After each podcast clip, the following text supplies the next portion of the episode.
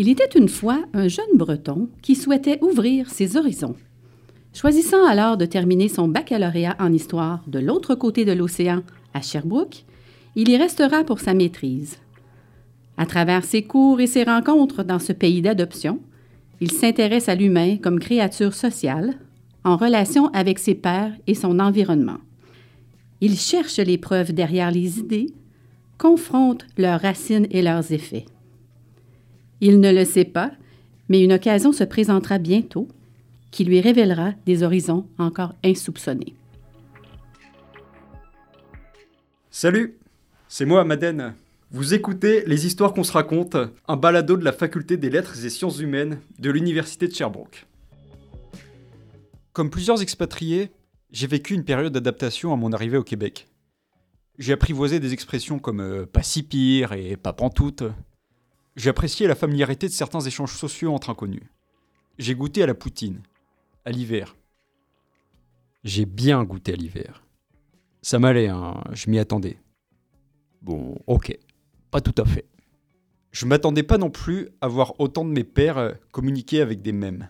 Vous savez, ces contenus multimédia, généralement des images ou des vidéos, accompagnés de légendes humoristiques qui circulent beaucoup sur les réseaux sociaux.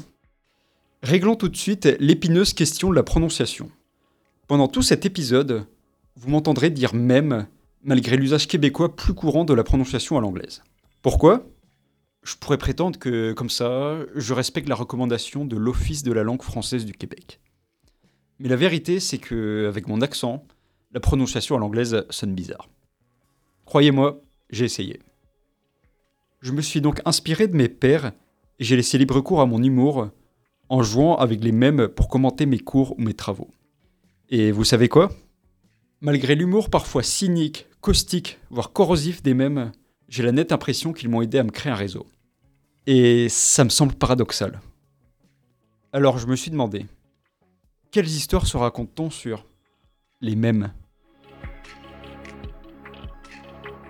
J'ai d'abord rencontré Annick Lenoir, professeure à l'école de travail social. Annick s'intéresse à l'intervention en contexte interculturel particulièrement au processus de discrimination et d'exclusion, et donc aussi à leur corollaire, l'inclusion. Je voulais savoir si l'humour, peu importe sa manifestation, peut être une clé pour faire sa place dans une nouvelle communauté. Pour me répondre, Annick donne trois exemples, trois humoristes du Québec qui utilisent différemment ce mécanisme, mais qui l'utilisent bien. Je prends par exemple Boucard C'est un humoriste qu'on a bien accepté au Québec. C'est très, très bien intégré dans le monde de l'humour et dans le cœur des Québécois. Soit il va rire de la culture africaine, soit il va tellement grossir les biais, les préjugés, les stéréotypes des Québécois quant aux Africains que ça en devient ridicule. Les Québécois ne peuvent qu'en rire. Et donc, il a su user de ça sans donner l'impression à son public qu'il se moquait d'eux, qu'il est en train de les juger. Et en plus, il a un humour très intelligent, ce qui fait qu'on a l'impression, quand on l'écoute, euh, on se sent grandi sans avoir eu de cours théoriques. Maintenant, je pense aussi à Rachid Badouri, qui lui a grandi au Québec et qui, dans son humour, se moque aussi de la culture euh, marocaine, mais en même temps, il connaît très très bien les codes des Québécois. Donc, il peut aussi se moquer de ce qui se passe au Québec dans la vie de tous les jours. Donc, les Québécois peuvent se reconnaître dans Rachid parce qu'il a grandi au Québec. Mais quand il parle de euh, ce qui se passe dans sa famille, euh, ça peut devenir très drôle parce que indirectement, il fait participer son père à son humour. Et les deux, ensemble, grossissent les biais, encore une fois, les préjugés, les stéréotypes que l'on peut avoir des familles arabes.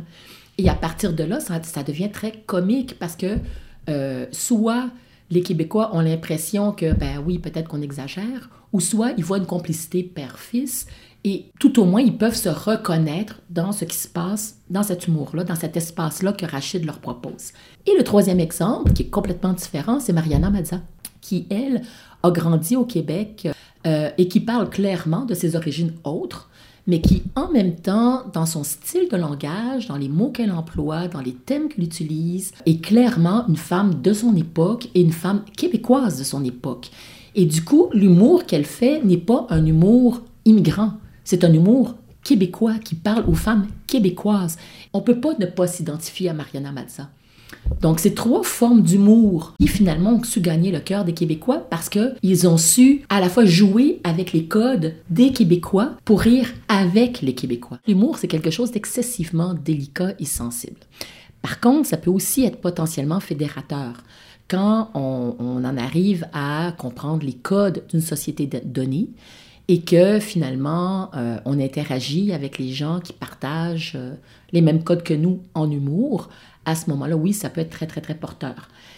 Évidemment, la difficulté, c'est que si on a mal compris les codes, ou si on aborde des sujets qui sont sensibles, qu'on les aborde d'une manière euh, taboue, on peut vraiment se mettre à porte-à-faux et venir heurter profondément, agresser, voire l'autre. Par exemple, si je prends le cas de la France, où il peut y avoir des blagues euh, sur les femmes ou sur les hommes, euh, ici au Québec, c'est de plus en plus mal vu.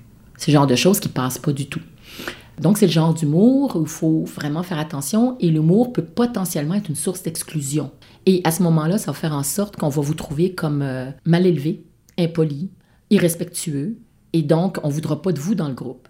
Donc, ça, c'est un premier danger. Le deuxième danger, ça serait d'utiliser des choses dont les gens rient mais qu'on vous donnez pas l'impression de rire avec les gens, mais de rire des gens. Donc tout est dans la formulation. Également aussi, euh, c'est la manière d'aborder. Il y a des sujets qui, oui, peuvent être sensibles, mais il y a des sujets sensibles dont on peut rire. On peut faire des blagues avec des deuxièmes niveaux. Ça, ça peut être très drôle. Tout le monde va comprendre, mais c'est pas des blagues directes qui visent quelqu'un ou un groupe. Et ça, c'est le genre de choses qu'il faut comprendre. Quand on fait de l'humour, il faut pas viser une personne un groupe en particulier pour pas que les gens se sentent agressés ou aient honte de rire de ce que vous êtes en train de parler. On peut faire des blagues très noires qui peuvent être très drôles, par exemple autour de la mort, disons. Ça peut être un sujet d'humour, mais que vous savez pas comment en parler que vous ne l'avez pas validé avant auprès d'autres personnes, encore une fois, vous pouvez être mis à l'écart parce que justement, on va dire, bah, tiens, celui-là est vraiment étranger à nous. Pas au sens il vient d'ailleurs, mais au sens il ne partage pas les mêmes codes, les mêmes référents, les mêmes valeurs. On n'en veut pas avec nous. Le problème, c'est si vous n'avez rien qui fasse en sorte qu'on puisse se reconnaître en vous. Puis l'humour n'est pas le seul vecteur par lequel on peut s'intégrer. Mon sens de l'humour, la parenté des cultures françaises et québécoises, de même qu'une bonne dose de chance m'ont donc évité bien des faux pas.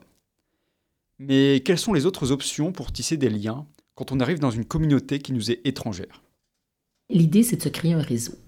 Et pour se créer un réseau, ben déjà, le fait de fréquenter des associations, des organismes, faire des activités sportives en équipe, être sur Facebook et échanger. Par exemple, vous vous intéressez à la nature, vous parlez de, mettons, votre quotidien. Aujourd'hui, j'ai cuisiné tel plat. juste dans le fond, l'idée que vous fassiez n'importe quoi, c'est de montrer aux autres que vous êtes pareil, indépendamment du fait que vous avez l'air différent. Fait qu'à partir du moment où ils se reconnaissent en vous parce que vous avez les mêmes goûts. Vous faites les mêmes activités. Vous vous impliquez. Vous les invitez à aller prendre un verre ou à aller danser ou aller au cinéma ou je sais pas quoi. Mais si vous faites des démarches pour dire Hey, euh, je vais au cinéma, ça vous tente-tu de venir? Ou j'aimerais ça aller euh, jouer au bowling. J'ai jamais joué au bowling. Qui aimerait venir jouer au bowling avec moi?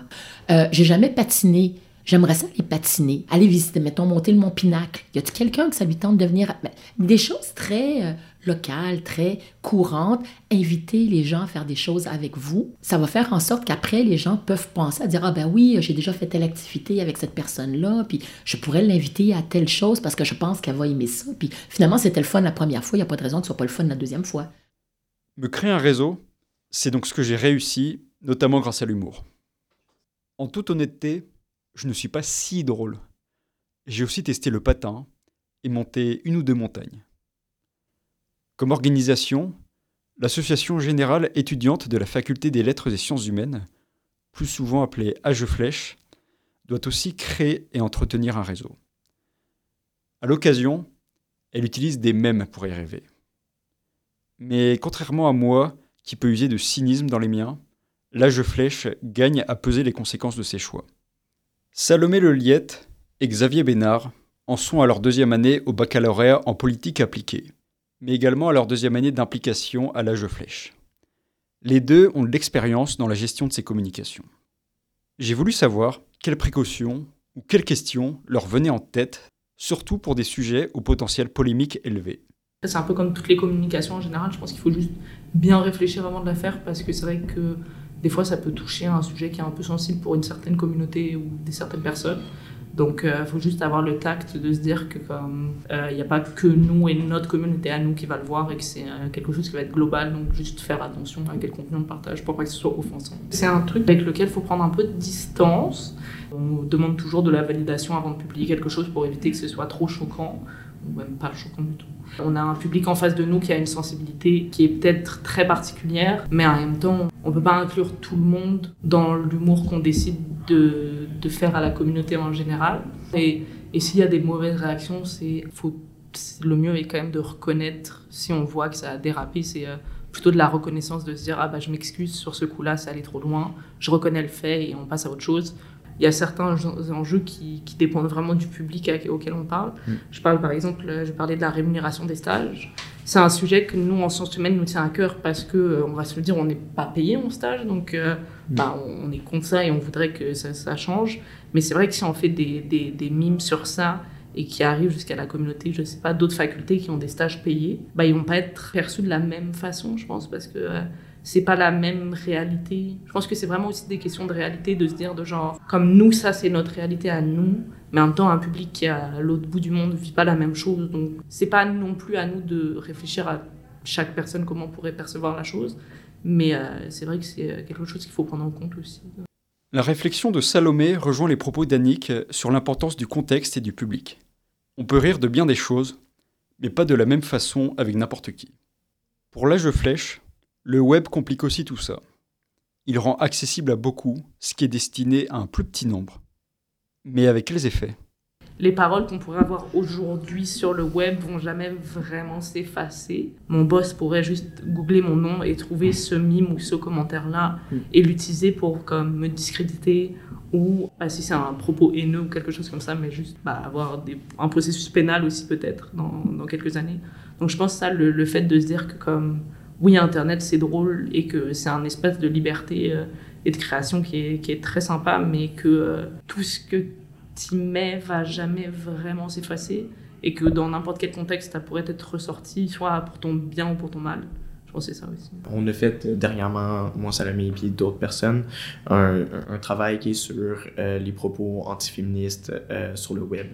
Puis on voit que c'est un, un problème, les commentaires, que ce soit visible à tout le monde, puis que tu donnes une certaine porte d'entrée. Les messages haineux, ça, ça va vite. En tant que page, mettons, de la flèche, tu peux pas non plus faire n'importe quoi. Parce que c'est sûr qu'on a une certaine tribune. Puis même si c'est pas à la influenceur où est-ce que tout le monde va me croire qui est comme sur euh, sur n'importe quoi. Si on donne l'information, admettons, comme là, il y a la COP 15 à Montréal, on veut faire qu'il y ait des postes d'information qui est sur qu'est-ce que c'est la COP 15. Est-ce qu'on est pour ou contre? Puis des comme ça. Je pense que c'est important de vérifier ses sources, puis de donner les sources justement pour que les personnes, s'ils ne croient pas, ben, qu'ils aillent les voir. Puis c'est aussi euh, c'est ça. C'est juste d'être transparent aussi là-dessus, parce que justement, on a une certaine tribune. Je pense aussi accepter le fait que ton avis et l'avis de ce qu'on représente avec l'âge de flèche, c'est pas forcément l'avis de tous, et que oui, nos, nos, propos peuvent rentrer en contradiction avec, avec certaines personnes, mais d'autres personnes, pour elles, c'est un moyen d'information sur des sujets qu'elles connaissent pas. Je pense qu'il faut aussi faire la part des choses entre, entre ces deux sujets-là. Ces deux-là ont l'air plus qu'au courant des risques de communiquer sur le web et très sensibles à leurs responsabilités. Mais alors pourquoi adopter les mêmes, ne serait-ce qu'à l'occasion?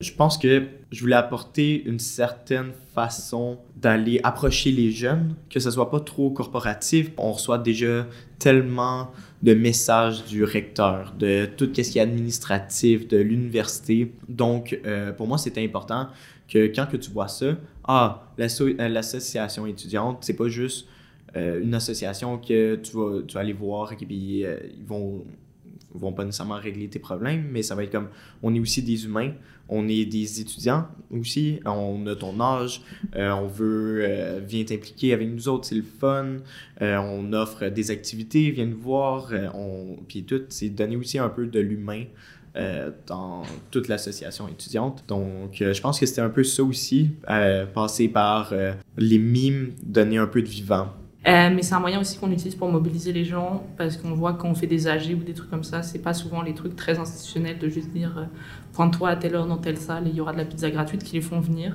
Donc c'est vrai qu'avec Xavier, c'est ça surtout beaucoup l'année dernière, mais mm. faire des, des, ouais, des, des, mimes pour, le, pour amener le côté un peu humoristique de, de l'événement aussi. Ce qu'avancent Salomé et Xavier sur les usages du web, ses possibilités ou ses limites me semblent fort justes. Mais moi, je ne suis pas un expert des échanges en ligne. Pas grave. Julien Pierre, professeur au département de communication, en est un. Je lui ai demandé comment les entreprises utilisent les mèmes et plus largement l'humour en ligne. Si c'est une entreprise qui vend du matériel médical pour des hôpitaux, je suis pas sûr qu'effectivement ça fonctionne. Si on est par contre une entreprise qui vise une certaine population, euh, si on est sur de la mode vestimentaire, sur de l'alimentaire, si c'est un restaurant, euh, si c'est une plateforme de streaming comme Netflix par exemple, ou euh, des plateformes de contenu, pour tout ce qui est, on va dire, bien culturel de manière générale, bah, il faut rester dans une dimension culturelle. Et si on communique sur le web, bah, il faut reprendre ces codes du web. Donc tout dépend en fait de l'univers de marque, de sa clientèle, de ses stratégies de prospection. Et puis il y a à côté de ça certaines marques qui ont pris une orientation très euh, humoristique dans leur communication. Il y en a qui peuvent être très, euh, très sages, très raisonnables, il y en a qui peuvent être décalés, il y en a qui peuvent être en avance de phase sur des questions sociétales par exemple, et puis il y a d'autres marques qui vont jouer de, manière forte la, la question de l'humour, et donc qui vont employer des jeux de mots, qui vont employer des combinaisons avec des emojis, qui vont employer des mèmes et des gifs, parce que effectivement ça sert leur politique de communication. En appliquant ces bases à l'âge flèche, je réalise que Salomé et Xavier ont effectivement bien réfléchi leur communication. Mais je ne peux pas m'empêcher de penser. Est-ce que d'être très probablement né avec Internet à la maison peut expliquer cette compréhension presque intuitive des codes du web? En d'autres mots, est-ce que l'âge des gens derrière les comptes influence la réussite des communications sur le web?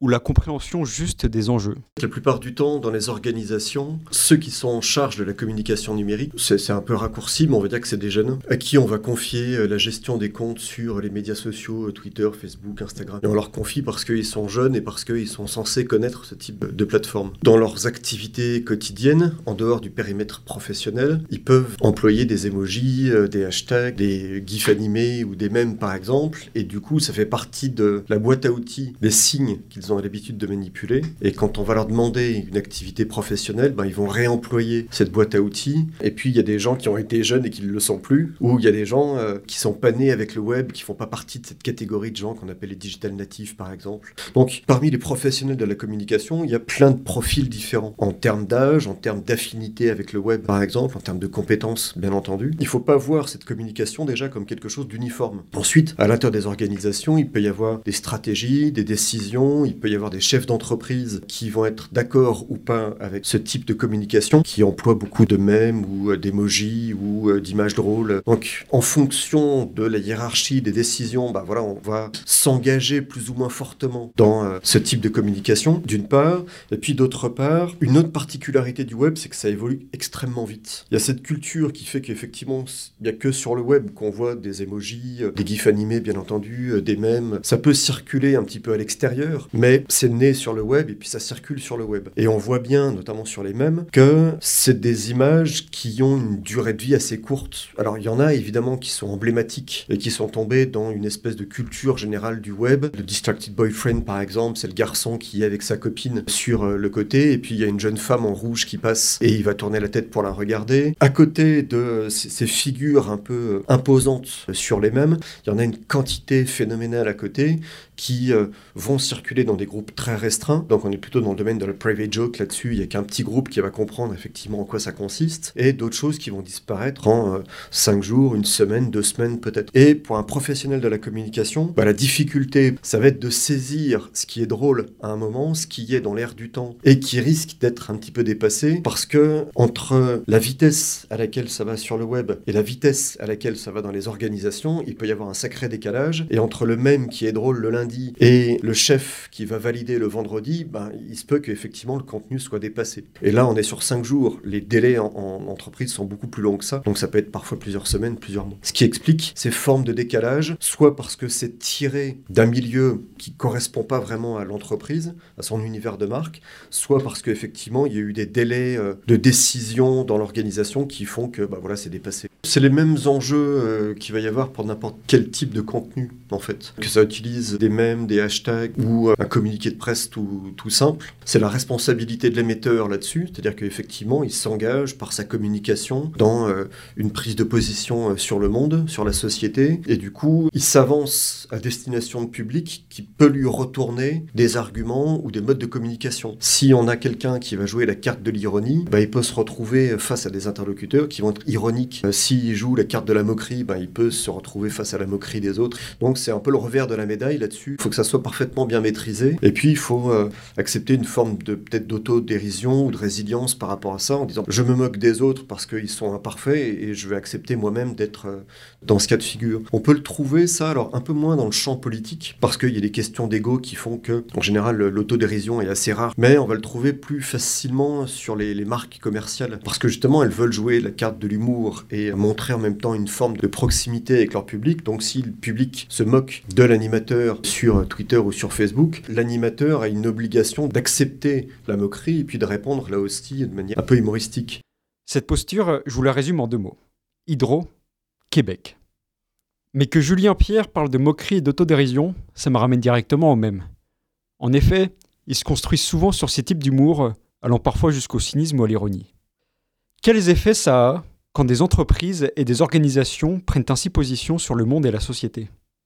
Quand on évoque effectivement euh, cynisme ou ironie, par exemple, c'est une forme de mise à distance par rapport à une actualité, par rapport à des contenus. Quand on est sur l'épouvantail, bah, de la même manière, on va tenir à distance une autre catégorie de population. Donc ça, c'est des choses qu'on connaît bien depuis euh, fort longtemps, à partir du moment où il y a eu des, des stratégies de propagande. Il y a eu à la fois l'esprit d'association qui a été euh, exacerbé, on fait partie du même peuple, de la même communauté, et à l'inverse, la communauté d'en face est l'ennemi, et on va caricaturer euh, les traits saillants euh, qu'on estime être ceux de la communauté d'en face. Donc là, avec les mêmes, ça va fonctionner exactement de la même manière. C'est-à-dire la proximité, on partage une même culture, ces images euh, font partie d'un socle commun qu'on va partager entre jeunes ou entre abonnés à la marque ou entre sympathisants du courant politique, et en même temps, bah, ça va produire une forme de distance par rapport à ceux qui ne partagent pas ces propriétés-là. La plupart du temps, ça va reproduire des stéréotypes ou ça va créer des stéréotypes, des clichés de genre, de personnes et ainsi de suite. Il y a ceux qui sont du bon côté du stéréotype et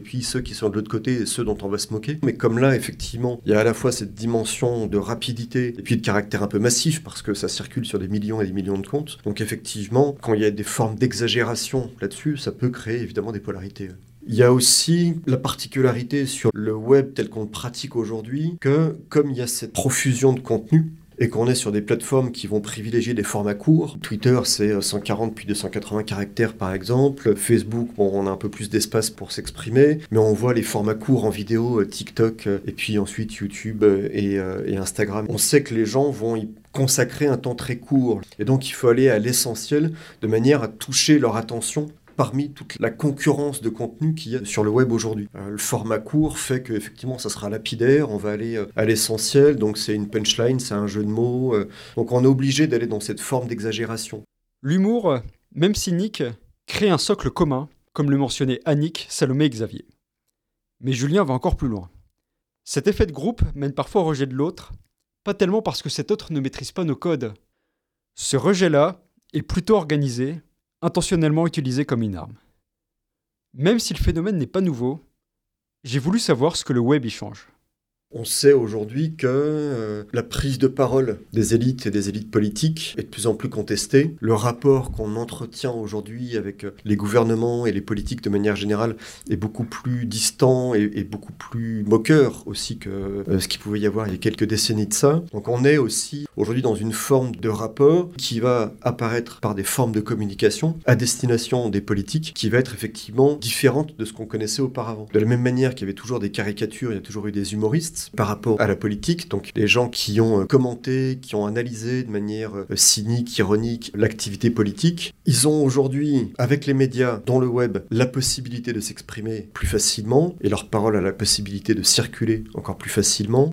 Euh, on est sur des logiques d'attachement en fait. Alors d'attachement avec plus ou moins d'intensité dans l'attachement. L'attachement que je vais avoir pour mes proches, personnes qui m'accompagnent dans la vie, et pas du tout le, le même type d'attachement que je vais avoir pour un produit commercial, même si si je le mange tous les jours, ou pour une personnalité que je vois à la télévision ou sur les écrans tous les jours. Et aujourd'hui, ces attachements prennent une forme particulière, à la fois parce qu'effectivement, on est dans cette diversité, dont certains euh, chercheurs parlent de multitude là-dessus, on est sur une multitude de personnalités, de traits distinctifs, d'expressions, d'opinions, euh, d'expériences vécues. Et au milieu de cette multitude, bah, les individus essayent de trouver quelque part quelle est leur identité et à quoi se rattacher en, termes de, collectif ou de sens commun. Donc ils vont chercher à explorer leurs propres attachements, qu'est-ce que j'aime dans la vie, et à aller chercher si d'autres personnes ont vécu les mêmes expériences qu'eux. Et on va essayer de s'attacher à des gens qui nous ressemblent, mais on cherche pas une proximité à 100%. On ne veut pas trouver son alter ego,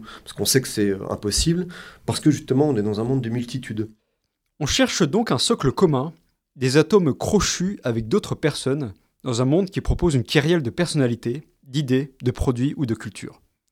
Et quand on les trouve, ces atomes crochus se nouent, s'expriment ou s'exacerbent, entre autres, par l'humour. L'objectif de notre système politique est de prendre en compte toutes les voix citoyennes, considérées comme égales. Alors, qu'est-ce que ça nous fait, cette multitude d'attachements possibles sur le plan social? Comment nos médias, et l'usage qu'on en fait, transforment notre démocratie? Ce sont autant de questions qu'explore Catherine Côté, professeure à l'école de politique appliquée et co-rédactrice en chef de la revue de l'Observatoire de l'humour celle qui s'intéresse d'abord à la communication et au comportement politique a doucement cheminé vers l'humour. Comment? Imaginez donc qu'elle s'est demandé quels effets le cynisme avait sur les actions ou l'engagement politique. Vous devinez qu'on avait beaucoup de choses à se dire. J'ai d'abord voulu obtenir un portrait général. Qu'est-ce qui est partagé dans notre usage des médias et qu'est-ce qui l'est moins? Il est où notre socle commun? Tout ce qui est euh, Internet, réseaux sociaux, maintenant, c'est rendu incontournable. D'abord, comme source d'information. Et c'est probablement là où est le plus gros effet, si on peut dire. La télévision a longtemps été la principale source d'information politique. Et ce l'est toujours, en fait. Même encore aujourd'hui, à chaque année, je vérifie les rapports. Euh, est-ce que la, la télévision va être détrônée? Elle ne l'est pas, mais par contre, elle est pour les jeunes ils vont s'abreuver comment? Ben, principalement sur Internet. Évidemment, les sources vont être bien nombreuses et souvent, les sources vont quand même être des médias traditionnels. Par exemple, Radio-Canada ou la presse ou le Devoir, etc. Mais le danger, on va s'informer par le biais des médias sociaux, c'est-à-dire de nouvelles qui vont avoir été relayées par d'autres utilisateurs. Évidemment, ce sont des nouvelles un petit peu euh, éparses, hein, donc euh, il n'y a pas nécessairement de lien entre tout ça. Sinon, des fois, ça peut être un intérêt qu'on a nous-mêmes pour la question. Il y a le contenu lui-même qui va être complètement différent. De Facebook, c'est beaucoup plus de l'échange qui va se faire sur euh, des sites, des nouvelles. Donc, les gens vont consulter des choses en utilisant ça. Euh, Twitter, un petit peu, mais c'est plus un commentaire rapide qu'on va faire. Et ici, c'est beaucoup plus l'instantanéité. Souvent, c'est plus de, des sauts d'humeur, si on peut dire. Des fois, un peu un contenu avec une image, comme un peu ce qu'on va retrouver, entre autres, sur Instagram. Euh, quand on n'a que ça, il n'y a pas grand-chose. Le débat public ne va pas avancer beaucoup. Ce qui ne veut pas dire que c'est mauvais parce qu'on peut un peu sentir le pouls des gens par rapport à quelque chose, mais c'est surtout utilisé, par exemple, Twitter, euh, quand on va être en train d'écouter une émission, par exemple un débat des chefs. Les gens vont commenter en direct. Là, ça devient un peu plus intéressant. Puis là, les gens peuvent avoir un peu un échange parce qu'ils partagent quelque chose au même moment. Instagram, c'est surtout un médium de l'image qui est partagé pour ce qui est du débat public, on comprendra qu'il n'y en a pas beaucoup. Les utilisateurs, comme les politiciens, vont surtout montrer les activités qu'ils ont faites. Ils sont allés dans un souper spaghetti, ils se prennent en photo. Bon, c'est un petit peu ça. Donc, ça aide pas beaucoup le débat public en tant que tel, puis c'est pas utilisé pour ça non plus. C'est plus une vitrine, un petit peu mettre en scène certaines activités qu'on fait, se, mettre en valeur, si on peut dire. Et finalement, ben, il y a le nouveau, là, euh, qui, qui, prend beaucoup plus euh, auprès des beaucoup plus jeunes, souvent pas encore en âge de voter, qui est TikTok, euh, qui est intéressant à plusieurs égards, mais euh, les politiciens sont encore très maladroits avec son utilisation. Euh, c'est un peu comme euh, quand on essaie de faire du rap pour rejoindre les jeunes, puis que ça marche pas. Mais surtout, il y, a différents codes et il faut bien les maîtriser pour être bon justement sur TikTok et se faire connaître et avoir une certaine notoriété. Puis vous comprendrez que c'est surtout un côté très ludique. Donc encore là, on n'est pas trop dans les débats politiques non plus, mais au moins ça peut montrer des aspects des personnalités des gens. Donc ça peut être sympathique. Bon. Si je comprends bien, le commun entre inconnus, il n'y en a pas des masses. Des références glanées par-ci, par-là, de brefs moments partagés et commentés en direct. Attention, ça ne veut pas dire que des relations ne se forment pas en ligne. Elles sont bel et bien présentes et étudiées. La preuve Julien Pierre nous en parlait comme des attachements. Ce qui attire l'attention de Catherine, c'est ce qui permet aux membres d'une société de cheminer côte à côte grâce à tous les moyens qu'offre la démocratie. Comment des plateformes au contenu distinct, et même à l'utilisation différente selon l'âge des internautes, influencent-elles notre capacité à discuter, à débattre et à réfléchir ensemble? Le problème qui est souvent évoqué quand on va parler des sources d'information politique et euh, du problème de l'Internet, c'est-à-dire que nous, en tant qu'êtres humains, on a le phénomène qu'on appelle de l'attention sélective. On va vers les nouvelles qui ont tendance à renforcer ce qu'on pense déjà. ça, ce, phénomène-là, il n'a pas été découvert avec l'Internet, là. C'était dans les années 80.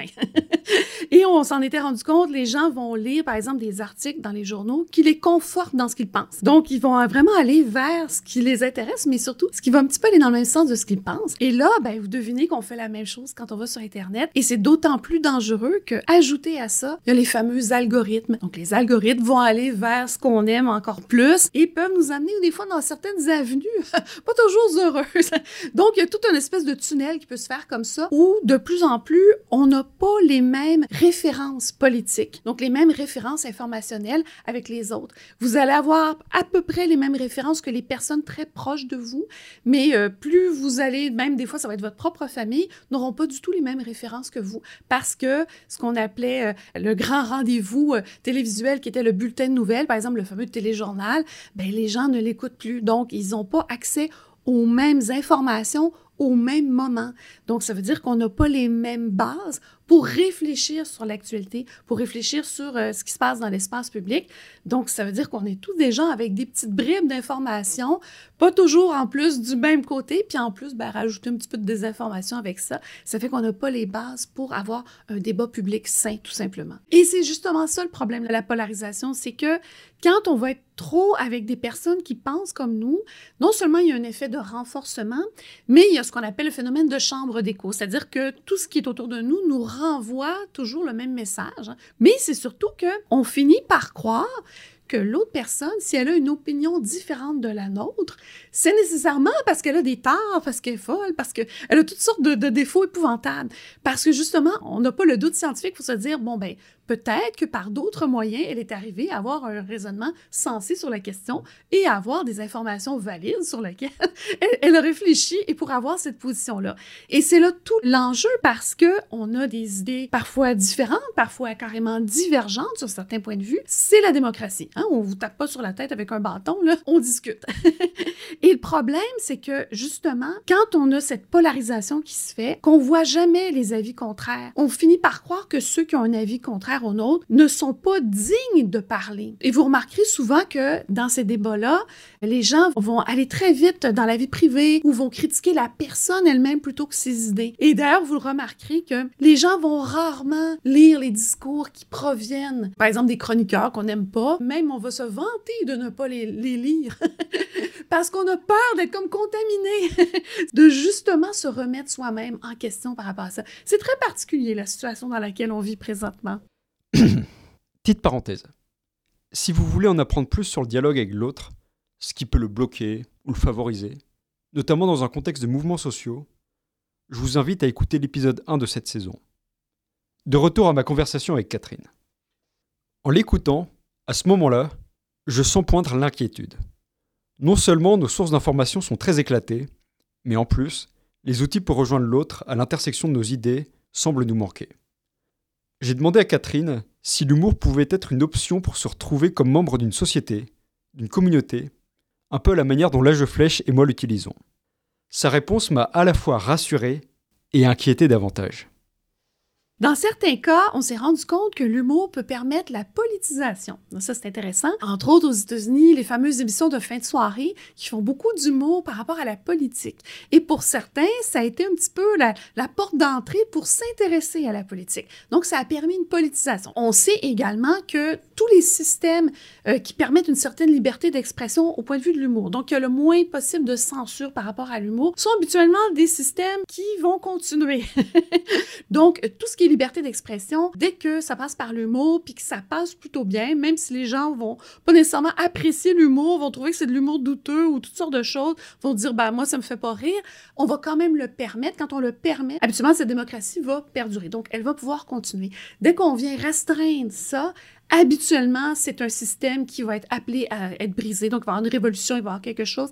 Ça veut dire qu'on est vraiment en bout de route. Et un petit clin d'œil ici à l'humour, euh, entre autres, qu'on a au Québec, euh, le fameux humour absurde. On a remarqué que dans certains, euh, certains pays, où on a davantage d'humour absurde, habituellement, c'est toujours lié à une situation politique bloquée. Aujourd'hui, ce qu'on constate, c'est que l'humour peut servir également d'exutoire. Pour les gens qui sont déjà intéressés à la politique, ça va leur permettre de voir que d'autres personnes pensent comme eux. Donc, non seulement il y a un effet de renforcement, mais il y a un effet de ah, il y a un soulagement. Je suis pas tout seul à penser ça.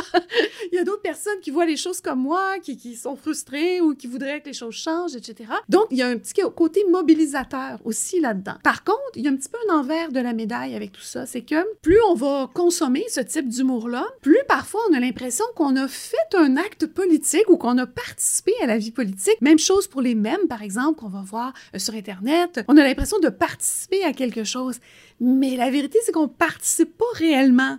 Et le problème, c'est que des fois, il n'y aura pas nécessairement des gestes politiques concrets qui vont suivre. Puis malheureusement, de plus en plus, on réalise qu'il y a beaucoup de politisation chez les jeunes, mais ça les amène pas toujours à s'investir ou à, militer, et même parfois, ça les amène même pas à aller voter en tant que tel. Donc, on a un drôle d'enjeu où on a des gens politisés qui ne vont pas nécessairement voter. On se rend compte, c'est bien malheureux, mais c'est réel, euh, la publicité négative fonctionne toujours mieux que la publicité positive en politique. Je dis c'est bien malheureux, on souhaiterait pas que ce soit le cas, mais on comprend que beaucoup de mèmes vont servir à ça, à ridiculiser, à remettre en question, mais de manière très, euh, regardez comment c'est ridicule, on est bien content de rire de nos adversaires, mais quand ça nous affecte nous, ah, on rit jaune ou on rit pas du tout. Donc, on trouve ça un petit peu moins drôle. Par contre, le problème des mèmes est le problème des médias sociaux et de l'Internet en tant que tel, c'est-à-dire que ceux qui vont les consommer sont également ceux qui sont déjà intéressés. Et ça ne pourra pas aller tellement plus loin. Donc, c'est un peu bête, mais c'est un petit peu ça le problème, c'est que ça va rejoindre surtout des gens qui sont souvent très politisés. Puis quand je dis très politisés, c'est souvent même des gens qui sont eux-mêmes militants. Mais euh, malheureusement, ça ne va pas nécessairement convaincre d'autres personnes. Bien au contraire, ça peut même bloquer ou euh, faire en sorte que d'autres personnes vont dire ben non, je trouve pas ça drôle, c'est se moquer des autres, puis j'aimerais mieux une réflexion plus poussée. Donc c'est un peu à double tranchant. Puis par contre, le fait de toujours tourner en dérision ou d'être très cynique dans la présentation qu'on a dans ces mèmes-là, c'est un effet de renforcement, surtout en période électorale où les gens vont pas nécessairement voter pour un parti, mais plutôt contre. Et souvent, ça va être contre une personne, hein, parce que souvent, on va bien mettre l'accent sur une personne, un leader. Par contre, vous comprenez dans ce que je dis que c'est pas très positif. Ça va pas faire en sorte nécessairement que les gens vont dire ah oui, moi je veux changer les choses, je veux apporter des réponses positives. Le cynisme peut pas engendrer une position non cynique. Peut-être que vous ne trouvez pas évident de repérer comment Catherine a pu me rassurer là-dedans. Que l'humour soit une source potentielle de politisation, pour moi, c'est une excellente nouvelle. Plus les gens se sentent interpellés par les questions politiques, plus on entendra des voix variées, plus notre démocratie sera vivante. J'imagine que vous voyez assez facilement ce qui m'a inquiété. Si l'humour se suffit en lui-même, s'il ne mène pas des actions réelles, tous mes espoirs s'écroulent. Comment la démocratie peut-elle alors tenir ses promesses? Quels espaces créer pour que notre société bénéficie de débats vigoureux et sain? Premièrement, il y a les médias en tant que tels qui ont beaucoup pris cet espace de débat-là. Parce que nous, en tant que citoyens, on n'est pas témoins de tout ce qui se passe en temps réel, l'Assemblée nationale, la Chambre des communes, ce qui se passe ailleurs dans le monde, etc. On n'est pas témoins de ça. Donc, nécessairement, il faut avoir un, un, rapport de ça qui va se faire par le biais des médias. Donc, une chance qu'on a les médias, sinon on n'aurait plus de système. Donc, quand on a cette base-là, ça fait en sorte que tout le monde a plus ou moins la même information sur ce qui se passe. Là, ça veut dire, est-ce que c'est mauvais qu'on ait une diversité d'informations? Non, c'est excellent qu'on ait une diversité d'informations. Le problème, c'est peut-être qu'on en a trop aujourd'hui. Puis quand je dis trop, c'est dans le sens où notre cerveau humain ne peut pas en traiter autant. Et là, le problème, c'est qu'on n'a pas les mêmes informations que tout le monde va avoir vues ou écoutées. là, ça veut dire qu'on n'a pas de base commune pour chacun réfléchir sur ces questions-là. Est-ce qu'on avait nécessairement plus de lieux de débat?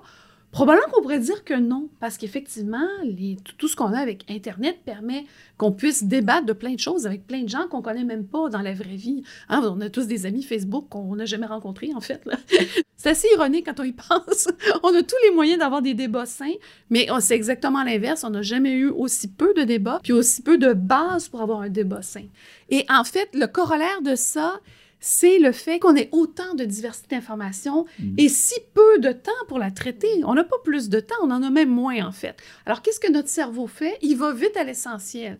Puis l'essentiel, souvent, c'est ce qu'on appelle, nous, dans notre jargon, le raccourci heuristique. C'est-à-dire, on va faire un raccourci pour comprendre ce qui se passe, même si on ne l'a pas lu.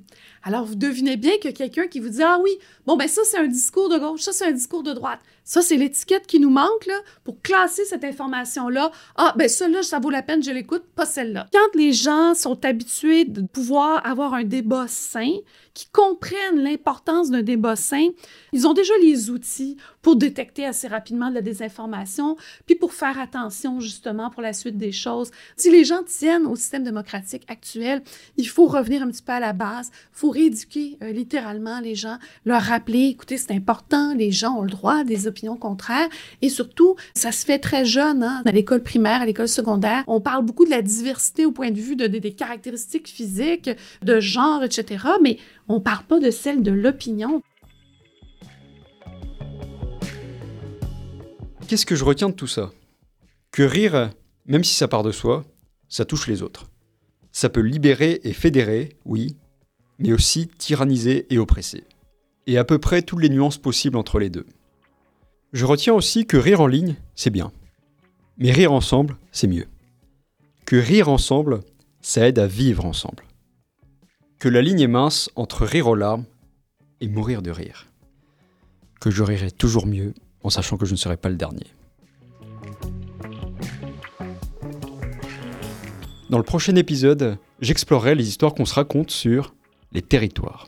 Pour ne rien manquer, abonnez-vous aux histoires qu'on se raconte sur votre plateforme de balado-diffusion préférée. Merci aux spécialistes qui ont participé à cet épisode. Annick Lenoir, de l'école de travail social. Julien Pierre, du département de communication. Et Catherine Côté, de l'école de politique appliquée. Merci aussi à Salomé Leliette et Xavier Bénard de l'âge de flèche. Le texte d'introduction est lu par Annie Glessard, doyenne de la faculté des lettres et sciences humaines. L'indicatif musical, Songe et réflexion, est signé par Joël Lupien-Faneuf, compositeur inscrit en développement et réalisation d'une production artistique à l'école de musique. Je m'appelle Madeleine et vous avez écouté Les histoires qu'on se raconte.